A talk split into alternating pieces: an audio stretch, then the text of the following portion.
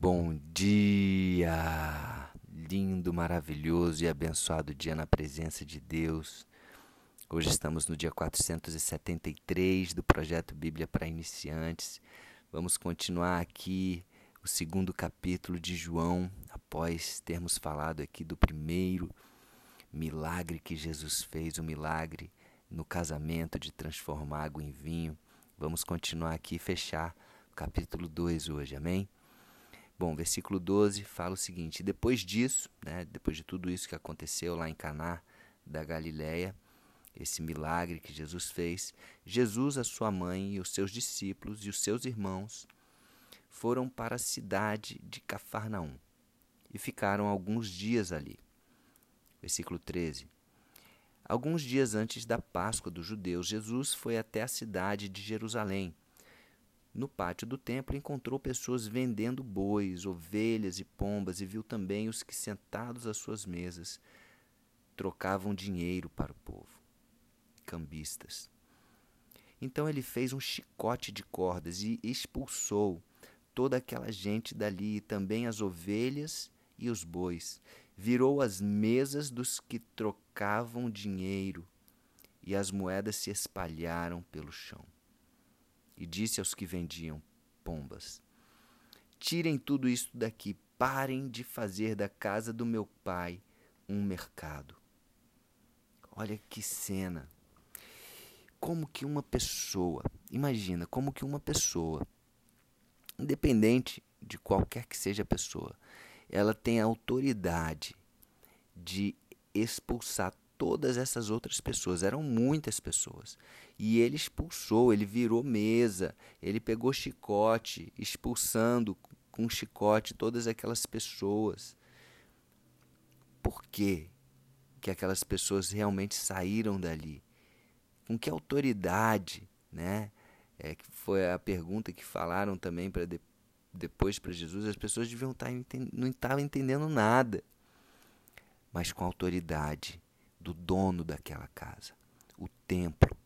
O templo de Jerusalém foi construído por Salomão, por Salomão, um templo lindo, cheio de, de, de detalhes, cujos detalhes Deus deu todos eles né, para Salomão. E Salomão construiu aquele templo, depois foi destruído e depois foi reconstruído, né? O, o governador Zorobabel da, é, da Babilônia mandou, é, é, ele autorizou a reconstrução do templo.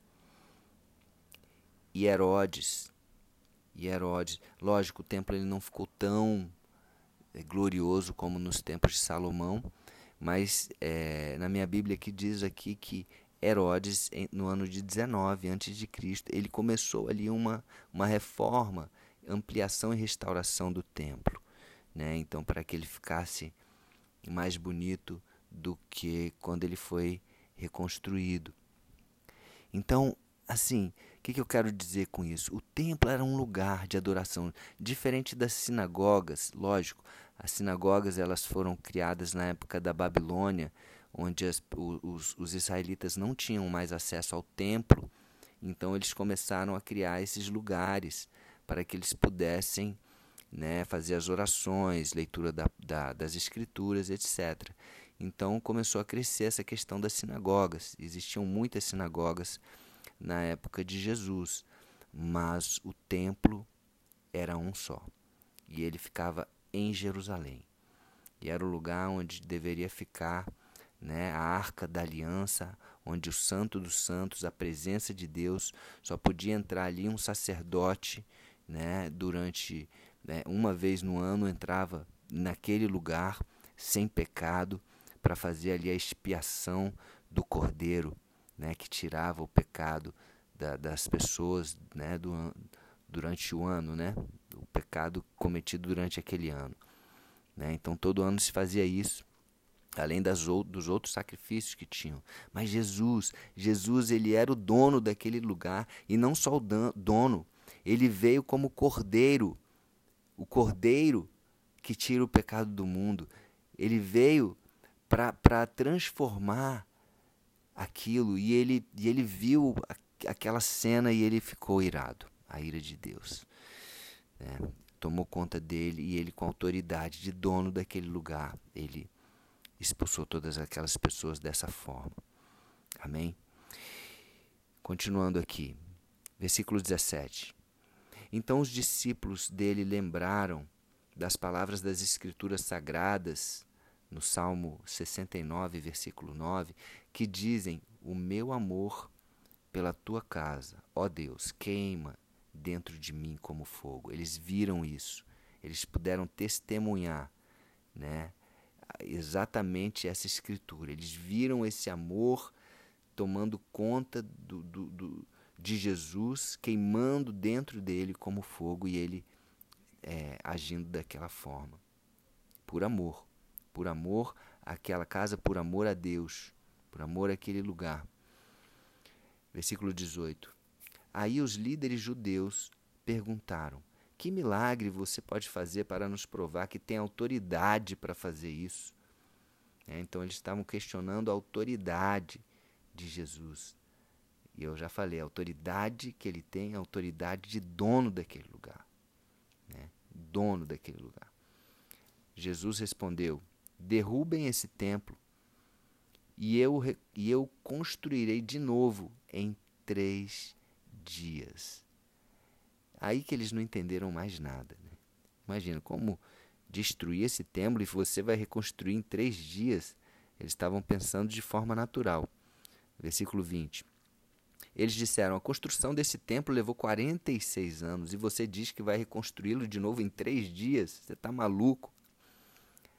Versículo 21. Porém, o templo do qual Jesus estava falando era o seu próprio corpo. Lembra? Depois, quando, quando Jesus ressuscitou, ele enviou o Espírito Santo, né? E agora ele agora é o templo que habita dentro de nós. Então não precisa mais desse templo, tanto que esse templo físico, ele foi destruído no ano 70 depois de Cristo. Então nem os judeus não têm mais esse templo. Eles eles têm as sinagogas, né? Mas não precisa, porque é Jesus, Jesus é o templo né, que foi destruído, né, que foi morto, e no terceiro dia, por que em três dias? No terceiro dia ele ressuscitou. Então, em três dias, o templo que foi morto, que foi destruído, ressuscitou com uma glória ainda maior do que antes. Amém? Esse é Jesus. Esse é o poder da morte e da ressurreição de Jesus por nós.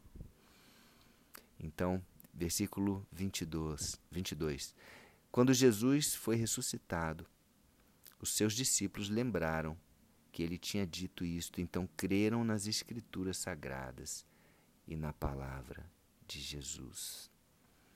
Versículo 23. Quando Jesus estava em Jerusalém, durante a festa da Páscoa, durante esse tempo que ele estava lá, muitos creram nele porque viram os milagres que ele fazia apesar de não serem contados todos os milagres aqui em João, né? João só conta sete milagres de Jesus, mas o próprio João no final do livro ele fala que foram tantos, tantos milagres, tantas coisas que não caberia, né? Em todos os livros do mundo, né? Então é uma forma dele falar, é, foram muitos, muitos milagres, né? Então aqui está falando, muitos creram porque viram os milagres então Jesus fez vários milagres nesse lugar que não são contados aqui. Mas Jesus não confiava neles, pois conhecia muito bem cada um deles. E ninguém precisava falar com ele sobre qualquer pessoa, pois ele sabia o que cada pessoa pensava. Olha só, aqui demonstra né, a natureza onisciente de Jesus. O que, é onisciência? é saber de todas as coisas. Então Jesus sabia de todos, de tudo.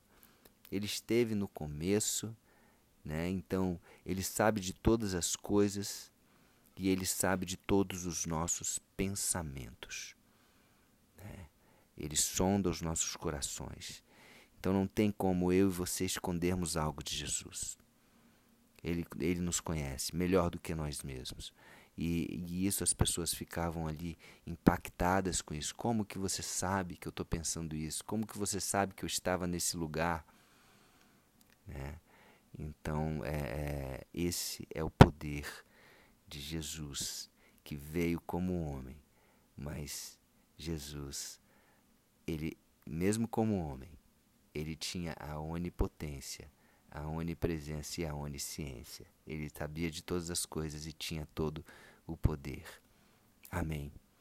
Então é isso que que esse amor de Jesus demonstrado aqui possa estar dentro de nós, fazendo aqui uma correlação de templo com, com o nosso corpo, né? com, com, com nós mesmos, que nós tenhamos também esse mesmo zelo que Jesus teve pelo templo, que nós tenhamos e que não possamos permitir que nenhum pecado habite nesse templo do Espírito Santo, nesse templo de Deus que somos nós mesmos, que é o nosso corpo, né, que é a nossa alma, que é o nosso espírito, que não que, que possamos ter raiva, que possamos ter nos irarmos com, com, com o pecado e que nós possamos expulsar todos os pensamentos ruins, todos, toda concupiscência, toda luxúria, to, tudo aquilo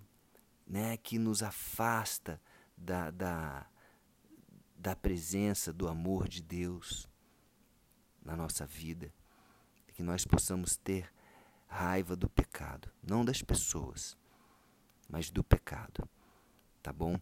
Então que você possamos aprender com essa passagem aqui e não negociar com o pecado, não negociar com o mal.